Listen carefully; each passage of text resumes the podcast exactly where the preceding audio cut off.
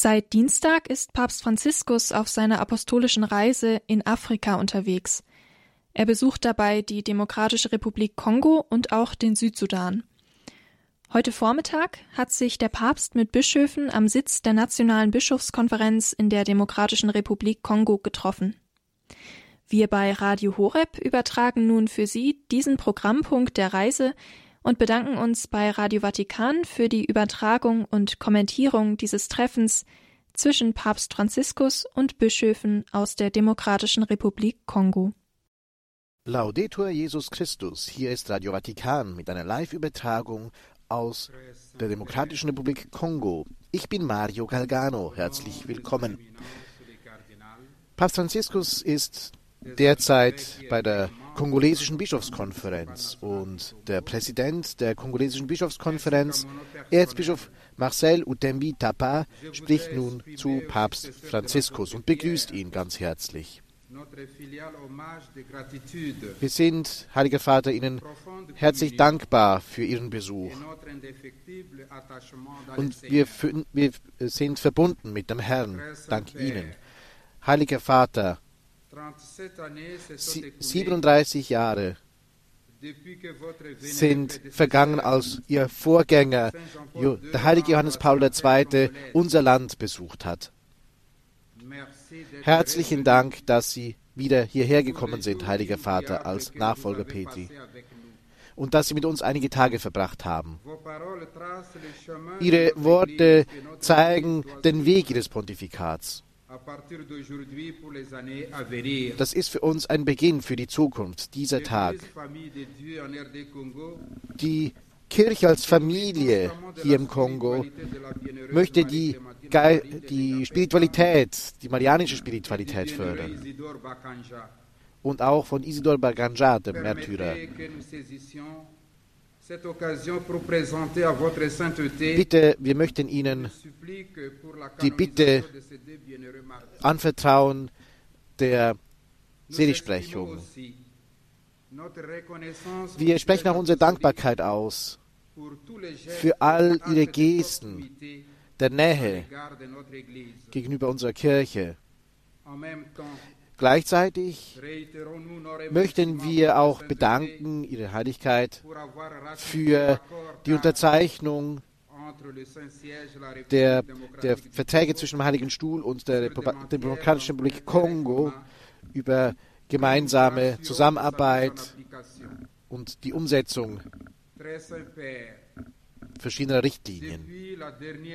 Seit dem letzten Besuch eines Papstes, eben von Johannes Paul II., ist unser Weg gekennzeichnet von Unruhen, von Trauer auch. Wir haben in der Kirche verschiedene Arten von Unterdrückung erlebt und dass verschiedene Bereiche, Ebene unseres Lebens im politischen, im wirtschaftlichen, im Sicherheits- äh, und humanitären Bereich betreffen. Diese Krisen, hinzu kommen natürlich auch die Pandemie, die Naturkatastrophen und zum Beispiel auch die Überschwemmungen, er äh, Erdbeben und auch sogar eines Vulkans. Das hat natürlich das Lächeln und die Freude vieler Menschen hier betrübt. Die Gewalt geht weiter in unserem Land leider. Und es sieht so aus, als ob das nicht nie enden will. Diese Trauer ist aber steht gegenüber der christlichen Hoffnung, die uns unterstützt. Heiliger Vater, mit Ihrem Gebet unterstützen Sie uns und Ihre Großzügigkeit, so wie der großzügige Samariter, der barmherzige Samariter, dem Leidenden am Straßenland geholfen hat, so helfen Sie auch uns durch die, den universalen Dienst des apostolischen Stuhles uns gegenüber und der Kirche im Kongo gegenüber. In Zusammenarbeit natürlich mit der kongolesischen Gesellschaft, um die spirituelle, moralische und soziale und kulturelle sowie auch natürlich materielle Ebene hier im Kongo zu fördern. Wir haben festgestellt, dass trotz der verschiedenen Herausforderungen, mit denen wir uns auseinandersetzen müssen, ist die Kraft, die Energie unserer Gläubigen weiterhin da, in Jesus Christus zu glauben, zu glauben, dass Gott uns nie alleine lässt, dass er den Kongo liebt, dass er die Verschiedenheiten, die verschiedenen Ethnien liebt. Im, Glauben, in diesem Glauben, in dieser Hoffnung fühlen wir uns als Teil dieser Familie, Familie Gottes. Heiliger Vater, Ihr Besuch in unserem Land ist, bringt uns viel unsere Ortskirche. Das haben wir sehr lang darauf gewartet, auf diesen Besuch. Diese Stärkung unseres Glaubens und den Verschiedenheiten, die wir hier erleben. Es ist auch ein Segen für unser Land, für uns, für die Einwohner und für alle, die zu uns gehören und wir alle bedanken uns bei Ihnen.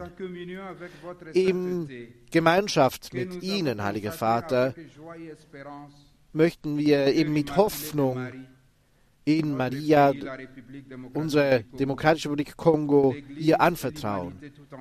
Die ganze Menschheit und die Kirche und vor allem Russland und die Ukraine möchten wir ihr anvertrauen.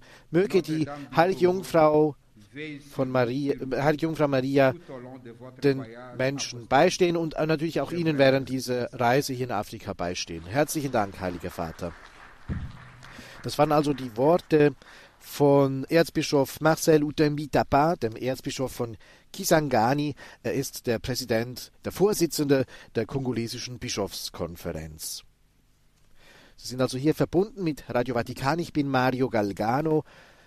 Ich möchte natürlich auch alle begrüßen, die mit uns verbunden sind. Unsere Partnersender KTV Fernsehen, Radio Maria Schweiz, EWTN TV, Radio Horeb und natürlich alle Radio Maria äh, äh, Sender, die also dem, äh, der Weltfamilie von Radio Maria angehören, Rad, äh, auch Radio Maria Schweiz, äh, Grüne Welle und Radio Maria Österreich sowie Radio Gloria in der Schweiz. Jetzt spricht der Papst.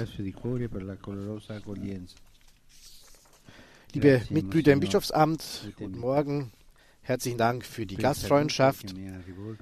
Es freut mich, euch zu treffen und ich danke euch von Herzen für den freundlichen Empfang. Ich danke Erzbischof Utembi Taba für die Begrüßung, die er mich gerichtet hat und dafür, dass er euch mit seinen Worten eine Stimme verliehen hat. Ich bin euch dankbar dafür, dass ihr mutig den Trost des Herrn verkündet, indem ihr mitten unter die Menschen geht und ihre Nöte und Hoffnungen teilt. Es war für mich schön, diese Tage in eurem Land zu verbringen, das mit seinen großen Wäldern das grüne Herz Afrikas darstellt, eine Lunge für die ganze Welt. Die Bedeutung dieses ökologischen Erbes erinnert uns daran, dass wir aufgerufen sind, die Schönheit der Schöpfung zu bewahren und sie vor den Wunden zu schützen, die durch räuberischen Egoismus verursacht werden. Aber diese riesige grüne Fläche des Waldes ist auch ein Bild, das zu unserem christlichen Leben spricht. Als Kirche, als Kirche müssen wir die reine Luft des Evangeliums einatmen, die verschmutzte Luft der Weltlichkeit vertreiben und das junge Herz des Glaubens bewahren.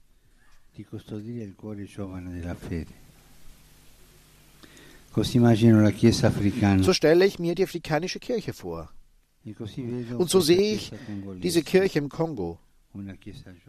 Eine junge, dynamische, freudige Kirche, beseelt von missionarischer Sehnsucht, von der Verkündigung, dass Gott uns liebt und dass Jesus der Herr ist. Ihr seid eine Kirche, die in der konkreten Geschichte dieses Volkes präsent ist, die tief in der Realität verwurzelt und Hauptakteurin der Nächstenliebe ist. Eine Gemeinschaft, die in der Lage ist, mit ihrem Enthusiasmus anzuziehen und anzustecken und daher genau wie eure Wälder viel Sauerstoff hat. Danke, ihr seid eine Lunge, die der Weltkirche Atem verleiht.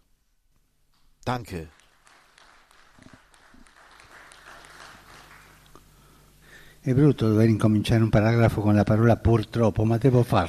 Es ist nicht schön, ein, ein, ein, ein, einen Absatz mit leider zu beginnen, aber ich muss es leider tun. Ich bin mir bewusst, dass die christliche Gemeinschaft in diesem Land leider auch ein anderes Gesicht hat. Ihr junges, strahlendes und schönes Angesicht ist in der Tat von Schmerz und Müdigkeit zerfurcht, zuweilen von Angst und Entmutigung gekennzeichnet. Es ist das Gesicht einer Kirche, die für Erfolg leidet es ist ein Herz, in dem das bebende Leben des Volkes mit seinen Freuden und Nöten schlägt. Es ist eine Kirche, die ein sichtbares Zeichen für Christus ist, der auch heute noch in Gestalt der vielen Gekreuzigten in der Welt abgelehnt, ja verurteilt, verachtet wird und der unsere Tränen weint. Es ist eine Kirche, die wie Jesus auch die Tränen der Menschen trocknen will, indem sie sich dafür einsetzt, die materiellen und geistigen Wunden der Menschen auf sich zu nehmen und das lebendige, heilende Wasser aus der Seite Christi zu ihnen fließen zu lassen.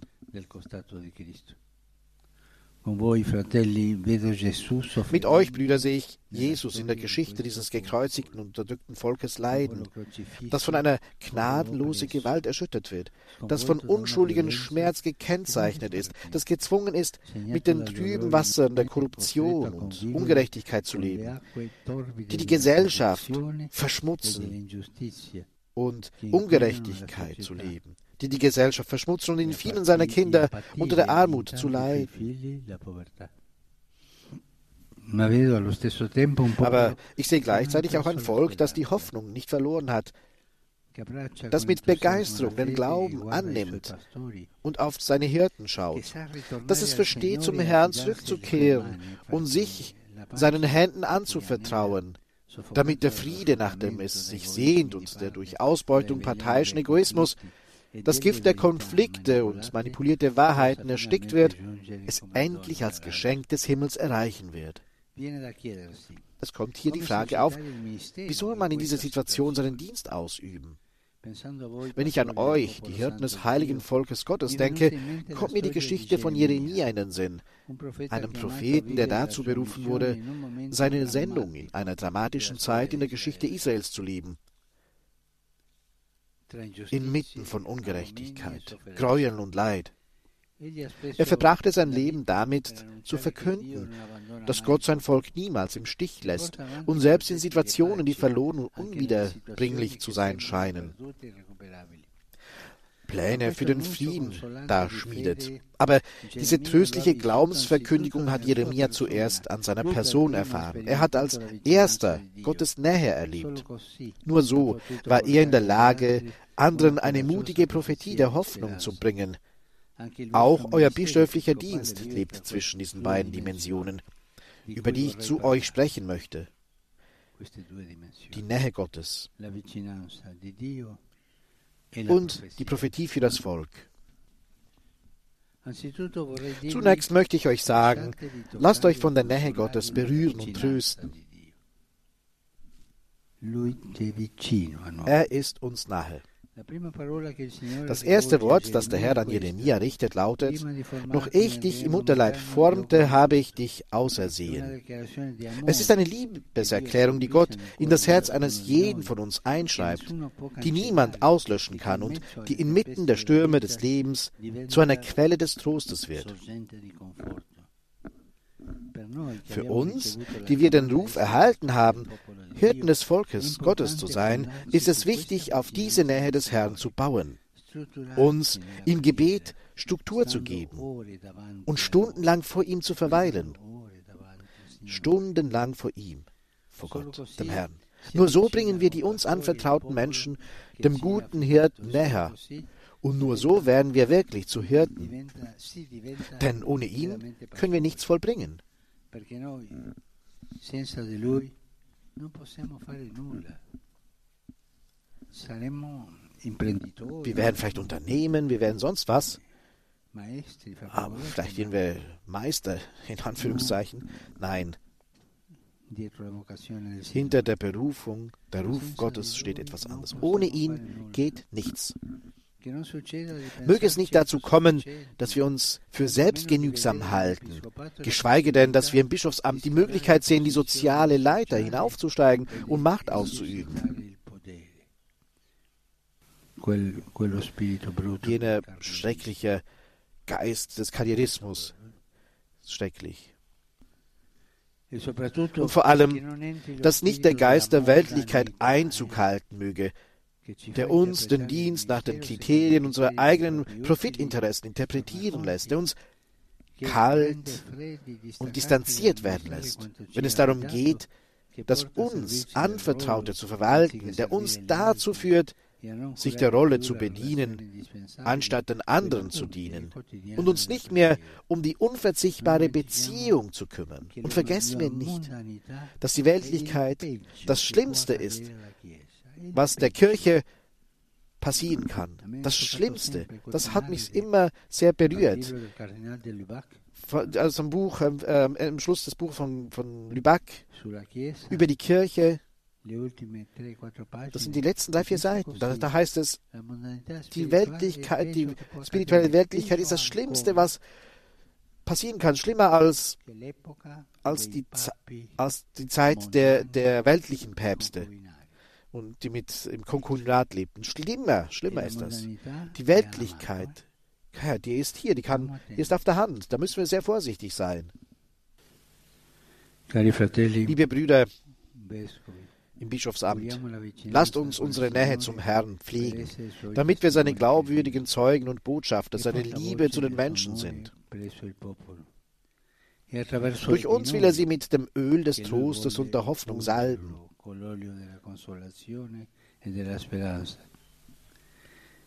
E Ihr seid die Stimme, mit der Gott den Kongolesen sagen will, du bist ein Volk, das dem Herrn deinem Gott heilig ist.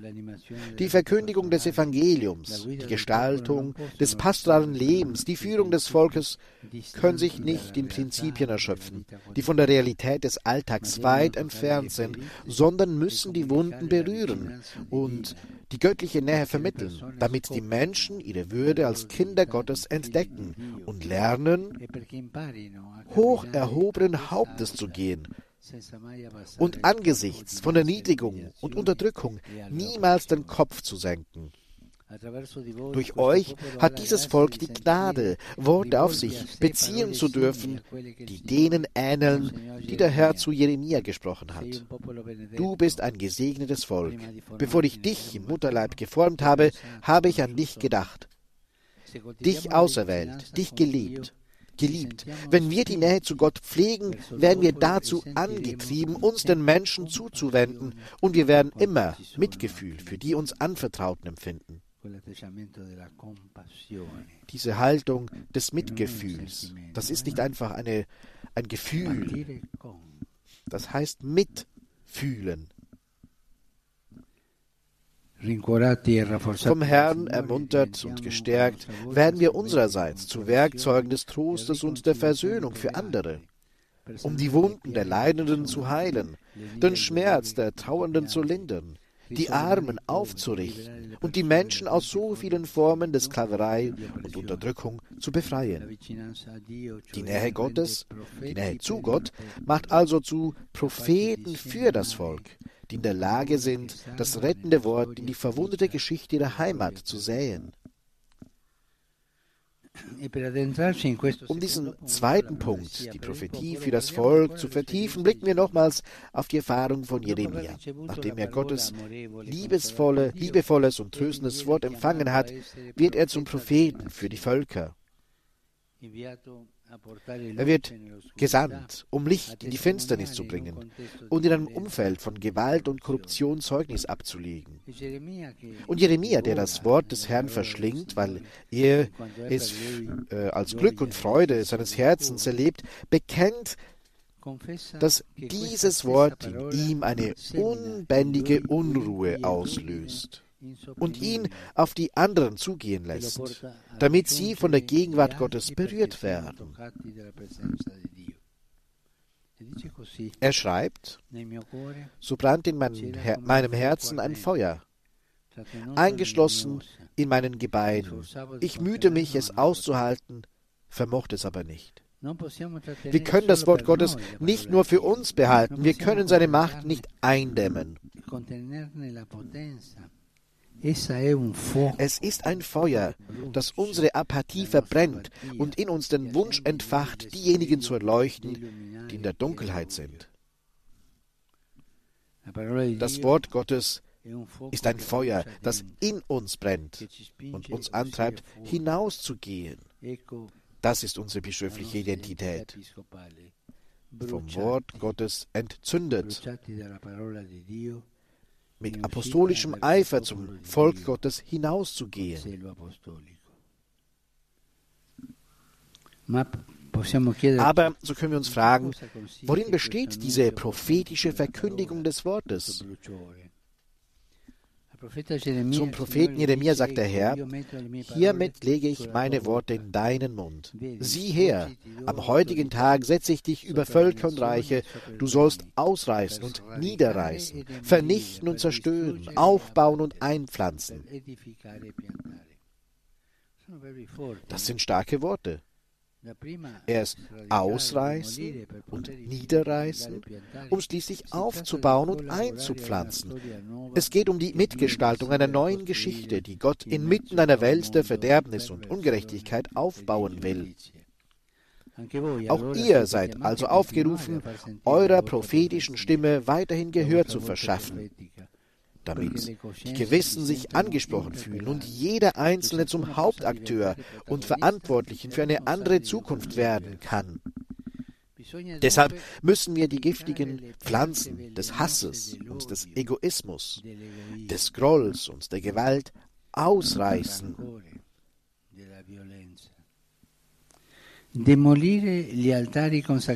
die dem Geld und der Korruption geweihten Altäre niederreißen.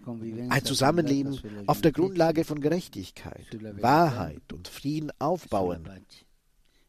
Und schließlich die Samen des Neubeginns einpflanzen, damit der Kongo von morgen wirklich der ist, von dem der Herr träumt. Ein gesegnetes und glückliches Land, das nie wieder geschändet, unterdrückt und blutbefleckt ist. Aber gehen wir, geben wir Acht, es geht nicht um eine politische Aktion. Die christliche Prophetie nimmt in vielen politischen und sozialen Aktionen Gestalt an, aber im Allgemeinen ist dies nicht die Aufgabe der Bischöfe und Hirten. Ihre Aufgabe ist die Verkündigung des Wortes, um das Gewissen wachzurütteln, das Böse anzuprangern und den Bedrängten und Hoffnungslosen Mut zu machen.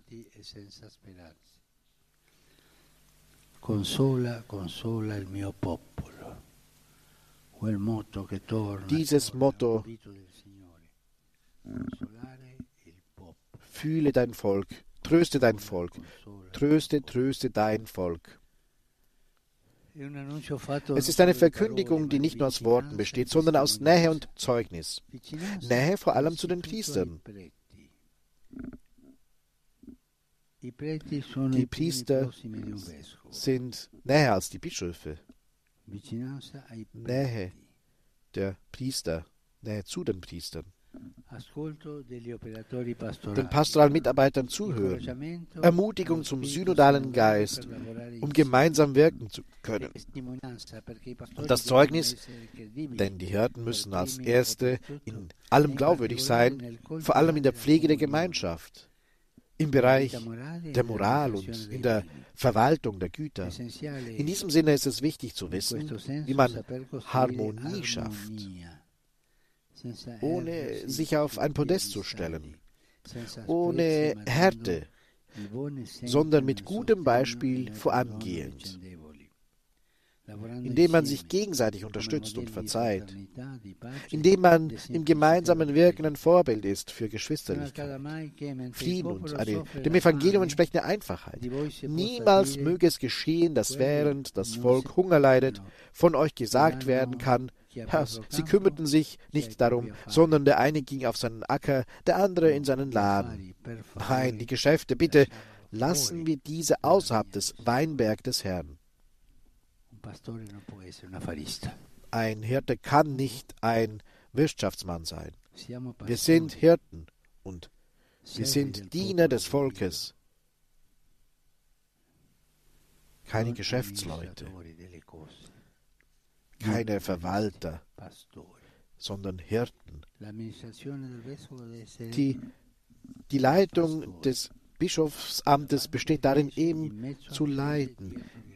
In der Herde, hinter der Erde, vor der Herde, den Weg zeigen, um in der Herde zu sein, um ihn zu riechen, um nie zu ver verlassen und hinten zu sein, um zu helfen, die, die hinten sind, die, und auch ein bisschen, auch zu schauen, wo die Herde so hingeht und wo man, wo man hingehen soll.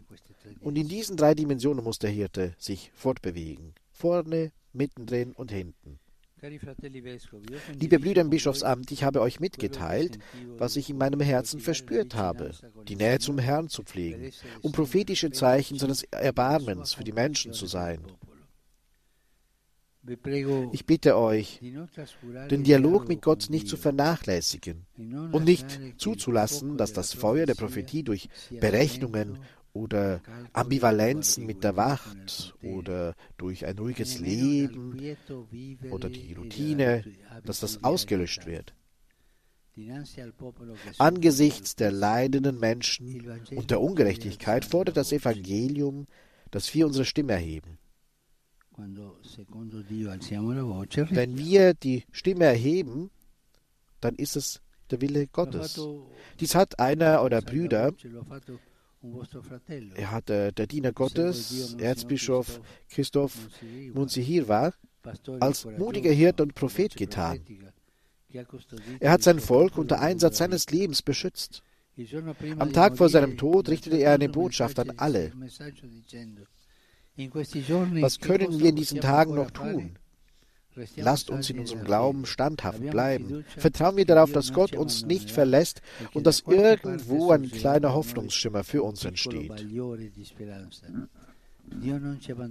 Gott wird uns nicht verlassen, wenn wir die Verpflichtung eingehen, das Leben unserer Nachbarn zu achten, welcher ethnischen Gruppe auch immer sie angehören. Ende des Zitats. Am darauffolgenden Tag wurde er auf einem Platz in der Stadt ermordet. Aber seine Saat, die er in diesem Land eingepflanzt hat, wird zusammen mit der von so vielen anderen Früchte tragen. Es ist gut, sich in Dankbarkeit an diese großen Hirten zu erinnern, die die Geschichte eures Landes und eurer Kirche geprägt haben, die euch das Evangelium verkündet haben und euch im Glauben vorausgegangen sind. Brüder, das sind eure Wurzeln, die euch im Eifer für das Evangelium stärken. Ich denke auch an das Gute, das ich durch die Bekanntschaft mit Kardinal Laurent Monsengo Passigna empfangen habe. Meine Lieben, fürchtet euch nicht, Propheten der Hoffnung für die Menschen, einträchtige Stimmen des Trostes des Herrn freudige Zeugen und Verkünder des Evangeliums, Apostel der Gerechtigkeit, Samariter der Solidarität zu sein, Zeugen der Barmherzigkeit und der Versöhnung inmitten der Gewalt, die nicht nur durch die Ausbeutung der Ressourcen und die Konflikte der Ethnien und Stämme ausgelöst wird, sondern auch und vor allem durch die dunkle Macht des Bösen, also des Feindes Gottes und der Menschen. Aber lasst euch nicht entmutigen. Der Gekreuzigte ist auferstanden. Jesus siegt. Ja, er hat die Welt bereits besiegt und möchte in euch, in eurer wertvollen Tätigkeit, in eurer fruchtbaren Aussaat des Friedens leuchten. Ich möchte euch, liebe Brüder, für euren Dienst, für euren pastoralen Eifer und für euer Zeugnis danken. Da ich nun am Ende dieser Reise angelangt bin, möchte ich euch denen, die sich vorbereitet haben, meine ganze Anerkennung aussprechen. Ihr hattet die Geduld, ein Jahr auf mich zu warten. Ihr seid sehr brav. Danke vielmals dafür. Ihr musstet zweimal arbeiten, denn beim ersten Mal wurde der Besuch abgesagt. Aber ich weiß, dass ihr dem Papst gegenüber nachsichtig seid. Im kommenden Juni werdet ihr den Nationalen Eucharistischen Kongress in Lubumbashi feiern. Jesus ist in der Eucharistie wahrhaftig gegenwärtig und am Werk. Dort versöhnt und heilt er. Dort tröstet er. Er eint dort. Er, erleuchtet dort und verwandelt euch dort in der Eucharistie. Dort inspiriert und stützt er euren Dienst und macht ihn wirksam. Möge die Gegenwart Jesu, des Hirten, der sanft und demütig von Herzen ist, der der Sieger über das Böse und den Tod ist, dieses große Land verwandeln und immer eure Freude und eure Hoffnung sein. Und ich möchte noch etwas hinzufügen. Ich habe gesagt, seid barmherzig. Die Barmherzigkeit. Immer vergeben, immer. Wenn ein Gläubiger zur Beichte kommt, immer vergeben. Er bittet um die Zärtlichkeit, um das Streicheln des Herrn. Wie oft, ne, wenn es so ist, ne, wie oft, also muss man nicht fragen, sondern vergeben. Immer. Aber dann heißt es doch im Kirchenrecht das und jenes. Das müssen wir kennen, na klar, aber, aber das Herz des Hirten geht hin, hin, hinüber, hinaus, darüber hinaus. Riskiert das, immer. Immer vergeben. Im, Sakrament der Vergebung. Und so sah, äh, saht ihr die Vergebung in, eurem, in eurer Gesellschaft aus. Ich segne euch von Herzen und bitte betet weiterhin für mich. Ganz herzlichen Dank. Das ist ein bisschen schwierig, ich weiß. Aber ich habe Vertrauen in euch. Herzlichen Dank. Soweit die Ansprache des Papstes bei der Begegnung mit den Bischöfen hier in der Demokratischen Republik Kongo in Kinshasa. Herr sei mit euch und mit deinem Geiste. Der Segen des Papstes.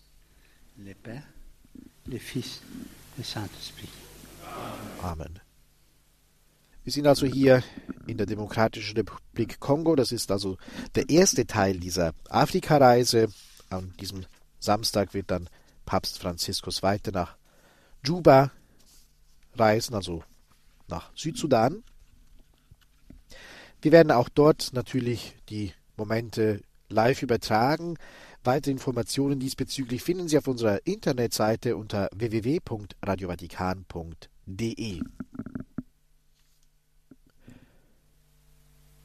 Und in der südsudanesischen Hauptstadt Juba laufen die letzten Vorbereitungen für den dreitägigen Papstbesuch.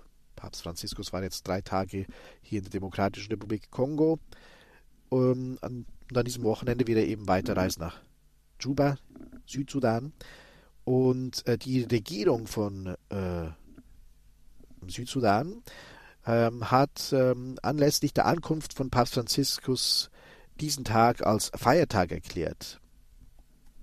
Und auch ein Feiertag ist es sozusagen jetzt hier in der Demokratischen Republik Kongo. Ich bedanke mich ganz herzlich bei Ihnen für alle, die bei dieser Live-Übertragung hier in Kinshasa mit dabei waren. Äh, unsere Partnersender Facebook, YouTube, unsere Internetseite und Sie finden natürlich alles zu dieser Reise sowie weitere Nachrichten aus der Weltkirche in unserem kostenlosen Newsletter. Den können Sie bestellen im Internet unter rv-news.info. Ich wiederhole rv für Radio Vatikan news.info. Ganz herzlichen Dank. Ich wünsche Ihnen Gottes reichen Segen. Ich bin Mario Galgano. Das war eine Übertragung von Radio Vatikan für Vatican Media. Laudetur Jesus Christus. Radio Horeb Leben mit Gott. Wir bedanken uns ganz herzlich bei den Kollegen von Radio Vatikan für die Übertragung dieses Treffens von Papst Franziskus mit Bischöfen aus der Demokratischen Republik Kongo. Diese Begegnung hat heute Vormittag stattgefunden, bevor sich der Papst nun zur zweiten Etappe seiner Afrikareise in den Südsudan aufmacht.